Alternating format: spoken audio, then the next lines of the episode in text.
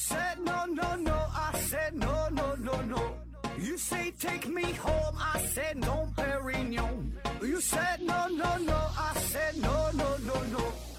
No, no, no, no.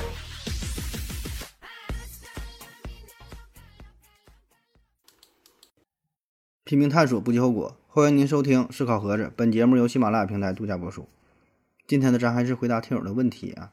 第一个问题，yhbztyu 啊，提问说何总，之前呐看到有个研究说人类的平均智商在下降啊，感觉自然状态下更倾向于个体身体强度的进化，但呃。人类文明进入到工业自动化社会之后啊，人们的医学在进步啊，各种对人的温饱，呃，温饱的保障，残疾伤病的个体基因也在不断的延续，呃，人类慢慢的不再那么偏向于个体身体强度进化啊。等到脑机接口成熟之后，人们会不会变成一个类似于三体人那种个体很弱，但所有个体连接起来啊，连接成一个整体，变得不再。有所谓个性一类文明。刘景呢回复他说：“强大脑弱弱幼体弱肉弱幼体，可能是未来人类改变的一个方向，不过和脑机接口未必有直接的关系。”啊，这又是一个脑洞大开的问题了啊。嗯，首先啊，它两个事儿哈，第一个咱说这个人类平均智商变化的问题啊。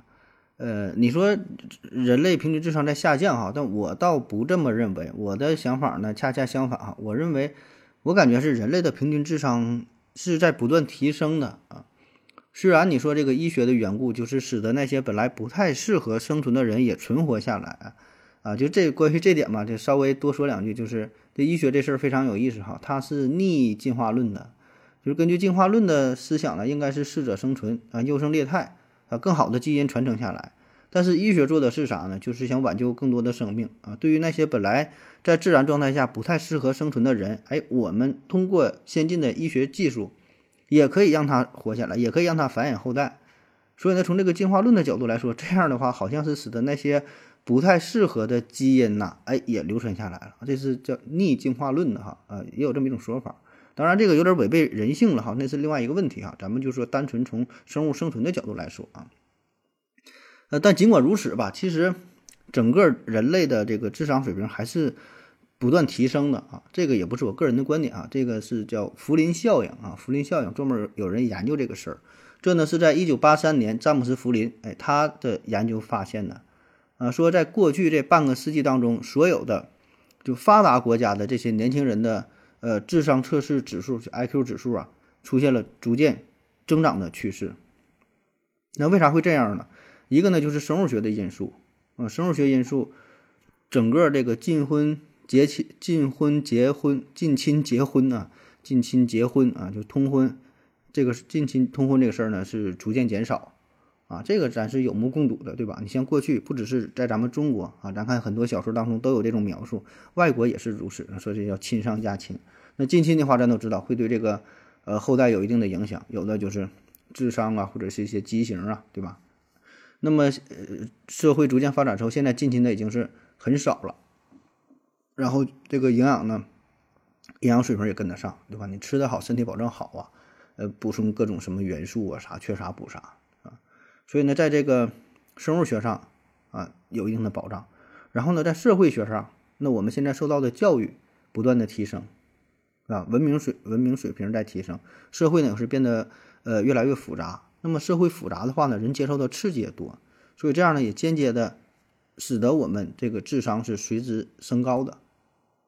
当然这个现在这个事儿吧，确实就像你说的，有的人认为是智商在下降哈，有的人认为智商在升高，这也存在一些争论啊。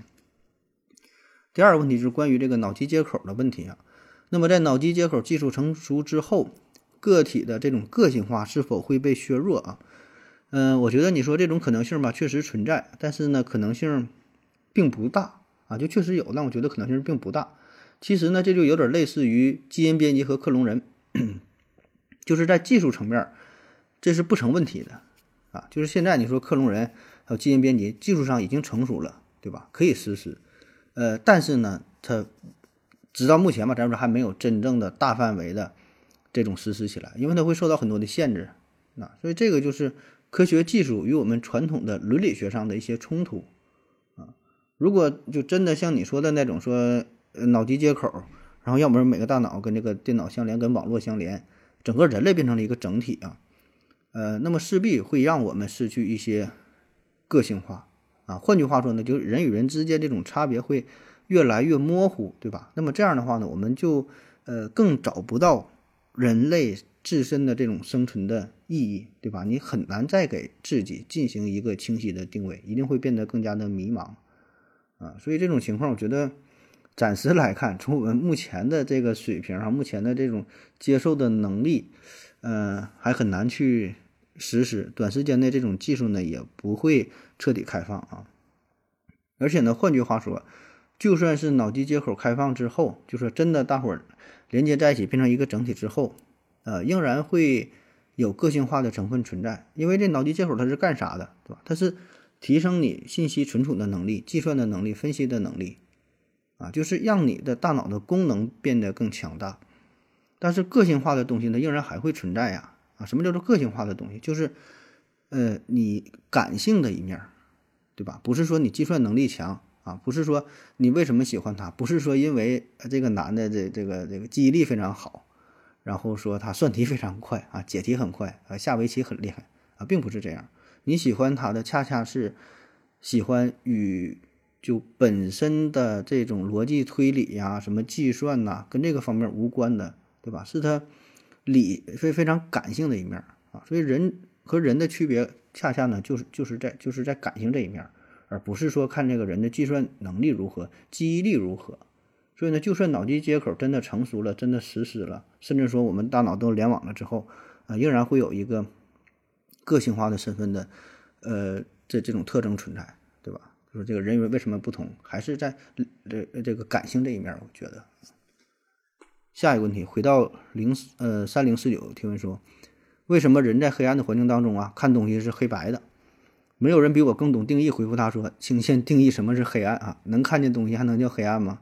刘景呢回复他说：“颜色是光的波动频率，光线太少，视锥细胞不足以分辨颜色。”说黑天看东西这个事儿啊，呃，在比较暗的情况下，我们看东西感觉呢就是黑白灰啊，看见看到一个光线的明暗啊，不会有这个具体的红色、绿色、黄色这种色彩的变化啊。主要原因呢就是跟我们的眼睛构造有关哈，我们眼睛当中有这个视锥细胞、视杆细胞，哎，这个是视网膜上的。呃，对于光的一个感受器，那么视感细胞呢，主要感受的就是光的明暗的这个变化；视锥细胞呢，主要呢是感受呃就是色彩的啊，看色儿的时候靠这个视锥细胞嘛。就咱之前聊过，有一期问了挺多关于这个色彩的问题啊。那么在黑暗环境之下，或者说夜晚这种情况，光线不足的情况下，主要就是视感细胞在工作啊，它就会看到这个。明暗变化哈，对这个色色彩的察觉就是不那么敏感了。下一个问题啊，三国第一猛将邢龙道提问说，啊，邢道荣提问说，何志老师你好，请问为什么日本日本女的很容很多都有智牙然后不拔啊，就智齿啊，呃，而咱们中国小时候这玩意儿就拔掉了。没有人更比我更懂定义。回复说：“先问是不是，再问为什么。现在的科技下，没有什么牙齿是拔不掉的。”呃，刘景呢回复他说：“中国没有主动拔智齿的习惯啊，拔除智齿呢，主要是因为智齿产生了发炎、疼痛、阻碍咀嚼等症状，影响健康，和国家什么年龄、性别无关啊。”嗯，确实啊，就是这位听友描述的这种情况，说为什么日本女的很多都有，呃，智齿就是。智齿不拔啊，这种情况啊，说咱们中国人很多小时候拔掉了。这个日本人拔不拔智齿和和咱们中国人拔不拔智齿这事儿，我真没调查过哈。就是，呃，这个比例到底是多少？这个是否是一个共性的问题？我还真不了解。然后我查了一下，我也没有查到说关于日本女人不喜欢拔智齿这种描述。嗯，然后说中国人说这小孩儿这小时候都拔智齿啊。这种情况我感觉也并不太多哈啊，说实话我还真就没看到周边的人说刻意的去把这个智齿给拔掉啊，起码我接触人是这样，这也不是普遍现象，对吧？因为你拔智齿这东西又花钱又遭罪儿哈，好像没有人主动愿意去拔它，所以这个就没法往下讨论了啊。下一个问题，没有人比我更懂定义。回复呃，这个提问说，俗话说呀，人往高处走，可俗话又说，爬得高摔得重啊。俗话说，小心驶得万年船，可俗话又说，撑死胆大的，饿死胆小的，这不自相矛盾吗？啊，好赖全让俗话说了。然后 J.K. 小何回复说，此类问题问过很多。刘景呢回复他说，合适的节目都说过了，听节目要上心啊。呃，就对这个问题回答过不止一次了啊。呃，你问了哈，我再简单说一句吧，就是。就这类啊，说什么俗话说呀，什么格言警句啊，这种东西呢，它从来不是用来指导人生的啊，它也不是什么真理，它也不是，它也没有什么实用价值啊。我觉得唯一的作用就是它在你需要的时候可以引用一下，用来缓解一下尴尬的气氛，或者是用来安慰别人啊。就像咱们经常说一句话，说听了很多道理，最后还是活不好一生啊，这事儿很正常啊，因为那些道理它不是真理。啊，这个道理反过来说，正过来说，怎么说都有理啊。所以呢，换句话说，就是一句屁话哈，没有任何作用啊。千万不要用它来指导你的人生啊。下一个问题，没有人比我更懂定义。提问说，何子老师，为什么有的人天生无法吹口哨？呃，J.K. 小何说的，百度可查啊。这个你学呀，等你生了三胎之后，天天给孩子就把把他撒尿的时候，你多生几个孩子，练练就会了。下一个问题，没有人比我更懂定义。提问说，呃，请问为什么大多数房子啊，大多数房子都建成方形的，呃，不建成圆形的啊？说盖房子这个事儿啊。刘景呢回复他说，这个施工简便啊。嗯，从物理角度来说吧，就是这个圆形确实有很多的优势，对吧？从物理角度来说呢，圆形的建筑更有利于。减小风的阻力，对吧？特别是高楼的话，你很多的话，楼太高它经常晃，对吧？你要你要是圆的话呢，风阻更小一些，受力更小一些，确实有好处。那从热力学的角度来说呢，圆形的这种散热效果啊，也是最小的，就保温会好一些啊，也是节省能源啊。所以你看保温杯它都是圆的，对吧？嗯，那从审美的角度来说呢，呃，圆形好像也是比较符合我们的这个审美。审美的观点啊，那从安全性的角度来说呢，这圆形的建筑也会更加的稳固啊，对吧？起码呢，它比这个矩形的，就比这个长方形、正方形的这建筑呢更抗震啊。那么话说回来，为什么大多数的建筑它不是建成圆形，而是方形的啊？呃，我觉得最根本的原因还是出于成本的考虑啊，就说白了就是钱呗啊，就是因为它这个实用性不如这个方形的房子啊。呃，就当然，咱说这个是比较小的情况下，如果你盖到特别大的时候，就是这个建筑物非常非常大的时候，呃，成本上来说，圆形和方形还有这个实用性，可能就差的不会那么多但是你自己家房子啊，自己家咱原来都自己家盖房子，你盖个圆形的话，那就不太实用啊。下一个问题啊，没有人比我更懂定义。提问说，为什么有的设备叫什么什么机啊？比如说电视机、洗衣机，有的呢又叫什么什么器啊？比如说显示器、取暖取暖器啊，叫机还叫器哈？这有什么命名的规则？小熊猫粮呢回复说，先定义什么叫做设备哈。然后这人回复说，请先定义什么叫做定义啊？还有什么服务器啊？呃，关于机和器啊这个命名的事儿，其实呢，呃，机和器哈，这是。两个东西啊，这俩呢不一样。就咱们现在经常把这个词儿放在一起，这叫什么机器？哎，这机器猫是吧？嗯，感觉这俩没什么区分啊，就是一种装置呗啊。那其实呢，在古代，机和器它俩意思并不完全一样啊。呃，它俩侧重点呢说的，你看这个机啊，机，它强调呢是一种机关，这个结构呢要相对呃复杂一些，里边零部件呢要多一些，是各种。装置的一种一种组合啊，有零件有连接有传动啊，然后呢会完成一些相对复杂的功能，这个叫做机啊。然后器呢，就是器是啥？是容器嘛，对吧？器皿嘛，它这个结构呢相对来说就比较简单了啊。最开始是盛纳东西的啊，叫器啊。所以你看咱们你刚才你你也举例子说了，洗衣机、电视机，对吧？你看这特别是洗衣机，它里边有一些机械结构，还有什么发电机、发动机。里边有什么滚轮啊，什么什么这种带动的结构啊，还有什么机关，对吧？这都是有机器呢。你看什么变压器啊、显示器啊，这东西就是这么一大块儿，它里边好像没有是这种运动的、这活动的这个地儿啊，所以这个就叫一般就叫做器啊。你看这个电脑，它叫计算机啊，为啥叫机呢？就是因为它最初的形式，它里边有很多呃连接的这种开关的结构，对吧？开关不代表什么零和一嘛，就是一个机，它得有个运算，哎，说这叫机啊。啊，就是总体来说，但凡是强调这里边有一些零部件的、比较灵活的、运动的这种机械的这种东西，就叫就叫机多变哈。气呢，就是简单一些啊，它不那么活动啊。当然，这个是最原始的意思哈。呃，那你现在来看，这个新兴的东西越来越多，那很多新兴的词语啊，叫机还是叫气呢？它也不会完全嗯符合原来的这个命名规则啊。就比如说，你看这个吸尘器。你看吸尘器它不叫吸尘机，对吧？但实际上我感觉这个吸尘器它应该叫吸尘机更符合一些。它里边起码它有一个机械的结构，它得转动啊，它得它得吸引呐。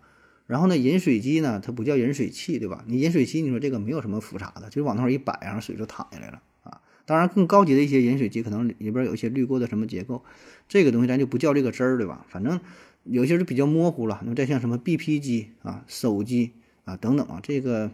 呃，新兴的一些词语就不太符合原有的这个命名规则了下一个问题说，经常听你说直播带货很难，经常听你说直播带货很难，别人又不傻，质量不好，别人都不买啊。但我感觉这个定律在潘长江那里怎么就失效了呢？嗯，这问题我没太没太看懂哈，说怎么就失效？我觉得带货这事儿。反正我个人来说，我觉得是挺难的啊，嗯，当然这个难与不难吧，这事儿也没有那么绝对，对吧？这叫难者不会，会者不难啊。你看人家有网红带货也挺简单的啊，双十一几个小时成交量几百万上千万的，一卖好几亿的都有，对吧？这个这这个啥样都有啊。那我我感觉我呢是针对于我个人来说，我觉得这个事儿挺难啊。然后你说这什么潘长江失效了，这我没看懂啊。这潘长江带货，就你的意思，他带成功了吗？他不也是翻车了吗？下一个问题啊，说人在久坐之后为什么喜欢伸懒腰啊？刘景回复他说放松肌肉啊。伸懒腰啊，呃，咱们经常坐着啊、躺着啊，啊，时间长了一个姿势之后都喜欢伸懒腰。这个伸懒腰呢，确实有很多好处啊。比如说呢，它可以唤醒肌肉，就是拉伸的动作，哎，让你肌肉放松，让你这肌肉重新复活起来啊，并告诉这个肌肉说我们准备开工了，准备干活了，哎，这个状态一个转变啊。而且呢，在这个过程当中，也可以减轻身体的酸痛感，让这种紧绷的、僵硬的肌肉呢，哎，重新充满了活力啊！而且不只是人类哈，就动物，特别是呃这种相对高等的一些动物，它都有这个伸懒腰的习惯啊，因为它会改善这个肺部的呼吸。你伸懒腰的时候呢，通过这个躯干的挤压，可以把肺部的氧气啊运送到全身。你看黑猩猩、什么猴子，它也会伸懒腰。所以呢，你身上的供氧越多了，就会产生快感呐。啊，这个快感就是来源于细胞内短时间，细胞短时间内呢被提供了大量的氧气，它供氧一足，精神焕发，哎，所以这个时候这个困倦感呢也会消失啊。还有我们这个睡觉醒来之后也是喜欢伸懒腰啊，因为这个四肢这个组织当中氧气含量，因为你呃长时间没运动啊就比较低，哎，所以呢大脑呢就会发出这种信号，哎，就需要更多氧气了啊。而且我们伸懒腰的时候，你看这个动作啊，一般都是举起双臂啊，头呢向后仰。哎，这样呢也会加快血液循环的速度，那么更多的血液呢流向四肢，啊，特别是供给大脑的血液也更加充足，让你更加清醒，啊，双脚离地了，人就没有压力了，对吧？智商又重新占领高地了，哎，所以你就非常心快啊，很舒服。还有呢，我们伸懒腰的时候，往往还伴随着一个运动，就是打哈欠，打哈欠啊。你原来理解呢，就是打哈欠，你就是这一瞬间也是吸收了更多的氧气嘛，也是供氧啊，大脑供氧。那现在还有一个新的理论哈，就是说你打哈欠这个过程还有一个好处，就是你，呃，相当于加快了这个空气的流动，加快了呼吸啊。这样的好处就是给你大脑啊降温。因为大脑就像 CPU 一样，一工作的时候它非常热，你给它降温呢，它就喜欢一个相对来说比较低的温度啊。所以你打哈欠的时候，大脑会很舒服啊。这个这也是怎么说的都有啊。嗯，下一个问题，J.K. 小何啊，J.K. 小何提问说，呃。请问盒子啊，目前国内的通货膨胀率大体是多少？对于穷苦人家的生活有哪些影响？呃，刘景回复说，卖瓜的说之前几筐瓜一千，现在也差不多一千。你这数据说目前通货膨胀率保持在百分之零点六哈，美国的通胀率是百分之六点二，你应该关心关心美国人民。嗯，关于这个通货膨胀率这事儿哈，今天的题目如何跑过 CPI？通胀率哈就是通货膨胀率啊。那你想要衡量通货膨胀率呢？呃，它有不同的参考指标啊。咱们看一下官方给出的关于通货膨胀率这个数据的定义。他说，在我国呢，与物价有关的有两个非常重要的指标，一个呢就是 CPI，哎，消费者物价指数；一个呢就是 PPI，生产价格指数。啊，咱先说这个 PPI 啊，这个咱不太不太接触的，不太了解的。PPI 呢是用来观测工业企业产品出厂价格变动趋势和变动程度的指数，主要是石油、水泥、钢材、有色金属等工业原料和半成品的价格。啊，所以你看这个 PPI 数据，它呢是和生产端的关系更大，哎，这个呢是关于物价波动间接参考的数据啊，就 PPI。再有一个呢就是 CPI，CPI 这个是咱们非常关注了，对吧？经常他说这个 CPI 又怎么涨了，怎么波动了啊？又跑过 CPI，CPI 呢是衡量消费端物价数据的指标啊。说的更简单点，就这个东西，这个价格卖多少钱？啊，就咱东西买买这个价格，它涨没涨？这个是咱们直接能够感受到的，也是我们最关心的，也是和我们民生就最最密切的这个指标啊。嗯，所以呢，通常我们把这个 CPI 是看成呃官方定义的通货膨胀的指标啊，说跑过 CPI 啊。那么这个有一些人可能就对经济学方面不是特别了解啊，经常听说 CPI 这个词儿啊，但是一看这解释还是云里雾里的啊。咱们看一个现实的例子啊。嗯，比如说你现在手中有一百块钱，但这一百块钱你没有花，哎，放到了第二年，它还是一百块钱，对吧？没有变化。但是此时的这一百块钱，它的购买力和原来已经不一样了，就是买不了之前这么多东西了啊。嗯，这说这一年可能不太明显，咱用三十年举例子哈。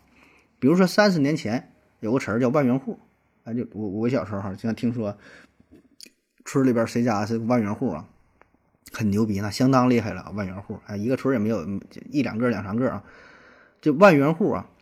那么如果三十年前有这么一个万元户，哎，他这个钱一直没花，一直在手里攥着，什么也没干，也没投资啊，也没也没买东西啥，就是这一万块钱。那放到今天，你说说这一万块钱算个啥事儿，对吧？就是能买一个稍微好点的手机而已啊。所以更通俗的说，就是随着时间的推移，我们手中的钱必然会变得越来越不值钱。但是说这个变化的快慢啊，这怎么去衡量？哎，这个就是就是看这个 CPI 的变化了，对吧？可能说你，呃，原来的一万块钱，呃，放在放在现在可能只能值呃五百块钱啊，甚至是二百块钱，所以它这个变化保证是有快有慢哈。怎么衡量？就是通货膨胀率啊。那我们可以查一下数据，说我国至二十一世纪，呃，进入二十一世纪之后，这个通货膨胀率哈，近十年平均的 CPI 的数据大约是百分之二点五左右，百分之二点五啊。然后很多人就不服嘛，说你百分之二点五这数据太低了哈，一定是你这个呃数据造假呀，或者经过处理了如何如何啊？很多人对这个数据不认可啊，就是给我们的感觉好像应该大约有百分之十左右啊，起码得是百分之七、百分之八啊。那么这个数是怎么算的哈？其实呢也简单啊，咱也可以算一下啊。呃，还拿身边的事举例子啊，咱就说吃面条啊，十年前这一碗面条就什么也不放的最一般的清汤寡水面啊。十年前的话，这一碗面条，不知道您在什么城市哈，反正我在沈阳哈，大约的话，我凭印象吧，应该差差不多是五块钱左右。十年前哈，差不多是五块钱，应该能吃到一碗。呃，现在的话呢，就同样的这碗面，基本都得是十块钱了啊，再便宜的也有，就不好找了，对吧？那一般得十块钱啊，所以呢，这就是五块钱涨到了十块钱，价格呢翻翻翻翻一番，对吧？变成原来的二倍了。那么如果这个价格，按均匀的速度增长的话，就每年涨固定的固定的这个比例往上涨的话，你可以算一下，就是每年大约涨百分之八，每年上涨百分之八，十年就是大约就是原来两倍。怎么算哈？就是一加上百分之八，就是一点零八嘛，一点零八的十次方涨了十年嘛，哎，就等于二点一六，你看两倍多一点啊。所以这个是给我们的感觉说，大约百分之七八是比较比较合适的，对吧？而且我们切身的感受就是，你感觉买这个衣服，你比如说现在冬天买羽绒服啊，原来我印象当中的羽绒服还得也就是二三百块钱、三四百块钱，我就很多年也没买羽绒服了，因为老的这羽绒服一直这么穿着。呃，也不是因为穷哈，因为正常的话，我一年冬一般冬天的话吧，都是呃，去南方啊，或者是去马尔代夫啥的，夏威夷度假去了啊。今年因为疫情的原因嘛，也没去啊。然后又看了看，想买个羽绒服，一看这个价格，我都惊呆了哈。基本一千以内的没有啊，就七八百块钱的也能买着，但是你保证就不喜欢，一看它就是啥，对吧？你根本就，呃，一点没有购买的欲望，你稍微看上眼了都得一千多啊。我感觉原来的时候这东西哪有这么贵，对吧？五百块钱就大天了啊。所以你看这个价格不止翻了两三倍。那么这个通货膨胀率到底它怎么算才是准确的呢？啊，当然咱们自己的通过你这个面条的购买的保证是不精准的，对吧？因为它是对于一个大数据整体这个消费品的一个综合的结果啊。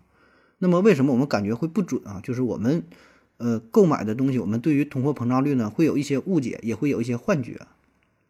那这事儿怎么解释啊？第一呢，就是我们会错把呃消费升级当做这个物价上涨。啊，错把消费升级当做物价上涨啊啊！当然，接下来我的我的这些内容，大伙儿听起来可能有一些不适哈，感觉我是背为这个官方背书，为这个官方说话啊，就无所谓啊，咋理解都行哈。这个就是咱把一些概念，呃，解释解释啊。嗯，你看啊，最近这三十年，就咱们的生活水平是在明显提升的，就是我们对于呃这种物质生活的追求，咱在不断提高，对吧？就是吃的东西、用的东西质量是在上升的。啊，这就叫消费升级啊！过去这三十年，咱们一直都是一个消费升级的阶段啊。你看以前我们吃雪糕都啥成分，对吧？就冰棍儿哈，真是冰棍儿，就是水兑点糖精啊，连白糖都舍不得放啊。那那时候有个什么奶油的，有个小人雪糕，那都了不地了，对吧？就是冰棍儿啊，加那个这个糖精嘛。我小时候买这雪糕就是放这个糖精啊，糖精放多了，一吃它就齁苦啊。你现在你吃雪糕，它没有说苦的了啊。当然，你这是什么加咖啡，那你是高档的。就咱小时候吃这个，吃这雪糕，糖精它有时候放多了，那玩意儿放一点它老甜了啊，这是苦的啊。所以你看这个原材料，它跟现在它不一样，成本它也不一样啊，所以它这个价格一定会上涨的啊，这是消费升级造成的物价上涨啊。再比如说咱以前你说吃饭，街旁边这个苍蝇馆子，对吧？人均消费可能就是十块二十块钱的，哎，也能吃一顿饭，你说下个馆子啊？你说你现在你在请客去饭店吃饭。你这钱能下不来吗？对吧？保证下不来。你说吃碗麻辣烫都不够啊！所以呢，你看你现在你这个消费，你吃的东西是啥？你去这个高档的饭店，你点的东西是啥？啊，你像咱们以前说哪能说的，过年什么时候还得吃点什么大闸蟹哈？当然很多是假的吧？那那时候也没有啊，就是沿海城市会有一些内陆城市，你一年到头你也吃不上几顿海鲜，是吧？无非就是吃点带鱼，整点虾米，这也就到头了啊！但你现在不一样了，对吧？所以你是吃的东西升级了啊，所以呢，这种消费升级必然导致物价上涨啊，所以这个这个它是两回事儿，对吧？你包括你现在你喝的东西，你先以前买个汽水 两块钱啊，咱咱沈阳叫八王寺汽水啊，呃，这两毛钱说说两块说多两毛钱八王寺汽水，现在什么喝点什么什么奶茶啊，什么咖啡啊，什么拿铁有卡布奇诺的哈，十块钱挡不住啊，十八的二十多的也都有。啊，所以我们是感觉这物价上涨了，但是你要考虑啊，这个为什么在在上涨啊？就是原材料它也在上涨，你吃的东西跟原来也不一样了啊。再比如说电脑啊，我感觉这个电脑的价格是，呃，这十年十多年啊，价格好像真没咋变。我还记得我家里配第一台电脑的时候，四五千块钱，后来陆陆续续换过几个，就我说台式机啊，也就都是这个价格，差不多四五千、三四千。你现在这个价格也是这样。啊，所以你感觉这个电脑价格没咋变啊？是价格没咋变，但是电脑的性能却发生了很大的改变，从处理器到内存到到这个显卡啊等等，它比过去完全升了很多个档次啊。所以呢，当你考虑到物价上涨的时候，你要考虑到是不是消费升级的问题啊？就是你这个东西原来是不是还是一个东西？要不然你没法进行客观的比较还有一点呢，就是我们更多的会关注到这个。涨价的问题，但是忽略了降价啊，这也是我们一种本能的心理哈，也是一种心理学的效应。就是说，我们对于涨价的东西会格外关注，会更加的敏感，对吧？降价或者是不变的商品，我们呃不会注意到啊，不敏感。嗯，咱比如说有一百种商品，二十个涨价的，四十个降价的，四十个价格没变，那我们呢就会往往注意到就是这个二十个涨价的东西啊，降价的那那咱不知道，跟咱没有啥关系啊，你意识不到啊。就比如说汽车这个事儿啊。那你说说汽车汽车是涨价还是降价了？我觉得汽车实际上它是降价了啊！你想想，原来桑塔纳这都多少钱一台？那时候没有什么车型，我记得，呃，小时候那阵儿就是桑塔纳，然后比较好的就是皇冠了啊，丰田的皇冠，奔驰、宝马那时候好像还没有，很少很少啊。那时候有天津大发哈，那有桑塔纳那就是相当牛了。呃，九三年、九四年那阵儿，那桑塔纳都得是应该是二十多万一台。对吧？你那时候二十万和现在可不是一个概念哈。现在二十那时候二十万，我看现在感现在感觉不止是二百万，我感觉能有一千万了哈。那都得是那时候桑塔纳的，现在这个劳斯莱斯的水平啊。而你现在你再看咱现在这个车多少钱了吧？你现在桑塔纳多少钱？你不说桑塔纳，你看别的车要多少钱？所以呢，我觉得这个汽车的价格总体呢是在下降的啊。但是呢，我们对于这个价格并不关注啊，因为啥呢？首先我们不会天天买车，对吧？你一辈子能买几个车？所以对这个价格呢并不敏感。另外呢，就是你也不知道这个汽车原来的价格是多少，很多人他也没有对这方面不感兴趣，他也不知道它原来桑塔纳多少钱，他也不知道原来汽车多少钱啊。所以呢，如果你纵向的去比啊，这十多年、二十年，放眼到三十年，汽车的价格实际上它是在下降的，对吧？但是下降的这些东西，往往呢我们都呃忽略掉了。再有呢，就是我觉得也是最重要的方面，就是这个呃 CPI 它的统统计的结构性问题。就是它的这个数据的发布啊，这跟我们想象的不一样，对吧？我们总是从自己身边出发，你自己吃的、用的、买的这些东西出发。但是 CPI 统计嘛，它很多东西是不纳入到 CPI 统计数据当中的。首先声明一点，就是资产价格是不计入到 CPI 这个数据当中啊。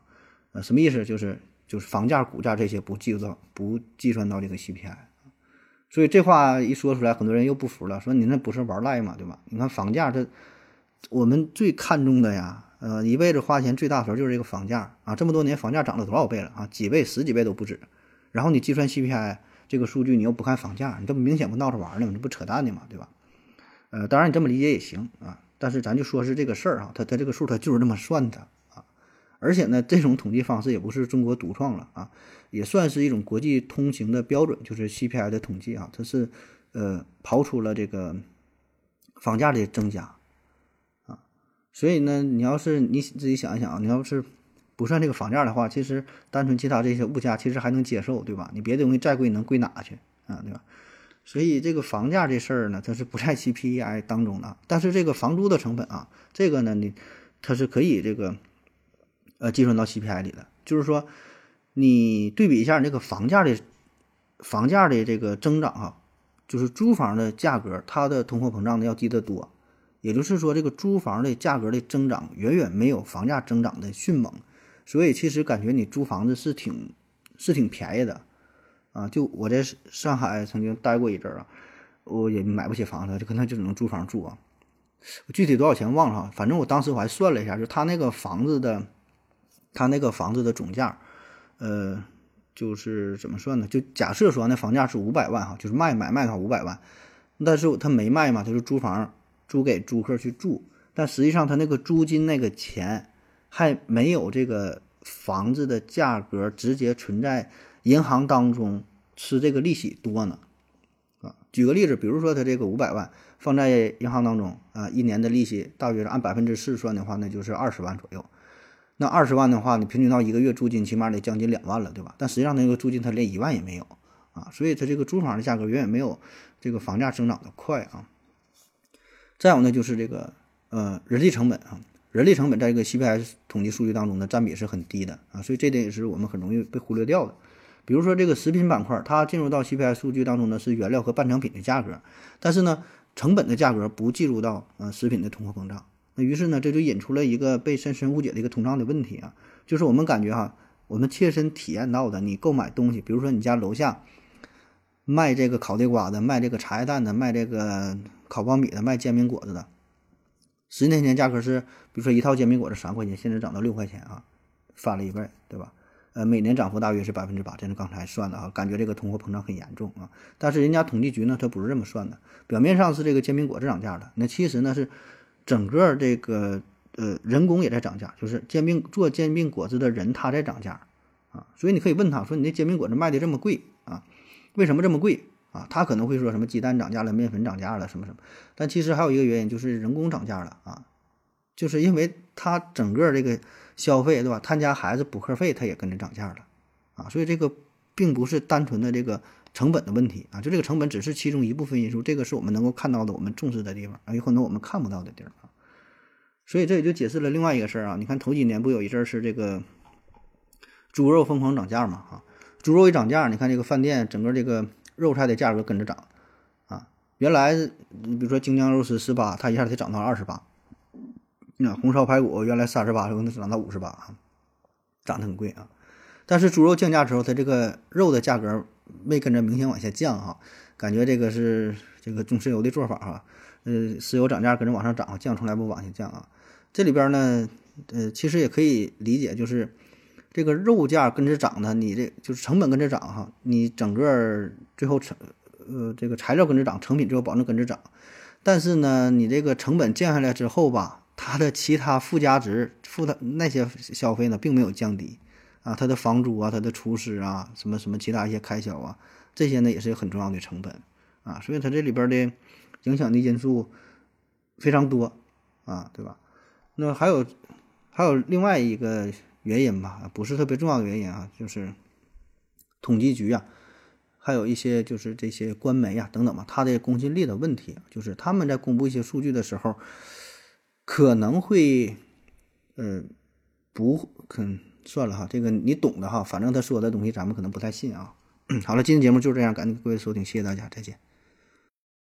感谢您的聆听，如果您也想提问的话，请在喜马拉雅平台搜索“西西弗斯 FM”，在最新一期的节目下方留言即可。